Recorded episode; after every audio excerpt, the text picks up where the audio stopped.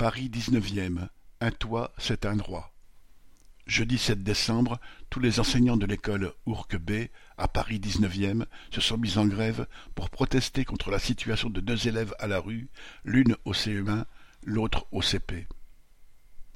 Face à l'absence de réponse des autorités, un rassemblement a été organisé sur le parvis de la mairie d'arrondissement pour exiger des hébergements d'urgence pour ces deux familles.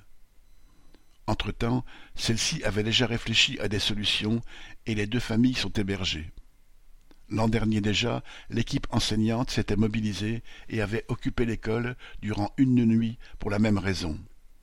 La solidarité entre les professeurs et les parents d'élèves avait permis de débloquer la situation. Le fait qu'il y ait autant d'enfants et d'adultes sans logement, sous des tentes ou à la rue, est un scandale. Les parents et les enseignants qui se sont mobilisés sont fiers d'avoir réagi et n'hésiteront pas à recommencer. Correspondant Hello.